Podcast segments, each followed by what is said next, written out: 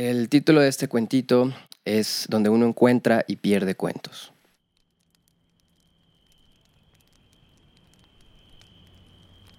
Estoy seguro haberlo visto en días pasados. Lo tenía.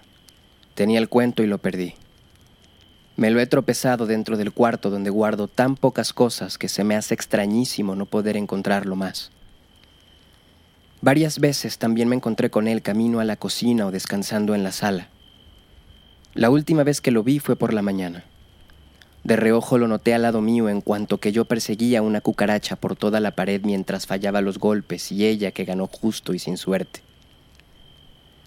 Y ahora que vengo con fuerza y decidido por fin a leer lo que solo hacía falta escribir, el cuento no está más. ¿A quién se supone que le pregunte si estoy solo? Heredia sin duda podría ayudarme a encontrarlo, pues hablar con ella es siempre situación de recordar muchas cosas. Heredia es muchos puntos y muchas comas y bonita expresión y expresión sin complicaciones. Con ella aquí nimbando de su voz la casa, seguro habría de encontrarlo. Solo que, como todos, Heredia está en lo suyo e inhabilitada a poder salir. Las calles por ahora, no obstante que gigantes y bellas, enferman demasiado. Y algo de eso venía en el cuento. Sí, seguro. Algo de las calles y el miedo y la sensación de que, aunque permanecer aquí o allá sea obligatorio y eso no nos vaya también a muchos, no hay nada mejor que casa. Que aunque todo parezca muy lejos entre nosotros, estamos aún más juntos y juntos siempre es una fuerza inalcanzable porque pensándolo bien no estaría mal que todo se quedara así para ver pasar la lluvia y los días desde esta fortaleza que no falla y donde uno encuentra y pierde cuentos. Y no, no se podrá. No se podrá quedar así porque esto es solo un contratiempo.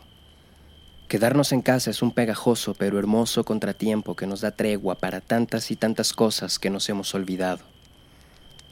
Con todo eso que digo y pienso, parece ser que de la mano de un instante se me aparece de nuevo el cuento, y a efecto yo le alcanzo a ver un color como el de la medianoche en la que la oscuridad es tanta que es inevitable no pensar por muy debajo que nunca más saldrá el sol, pero que siempre sale.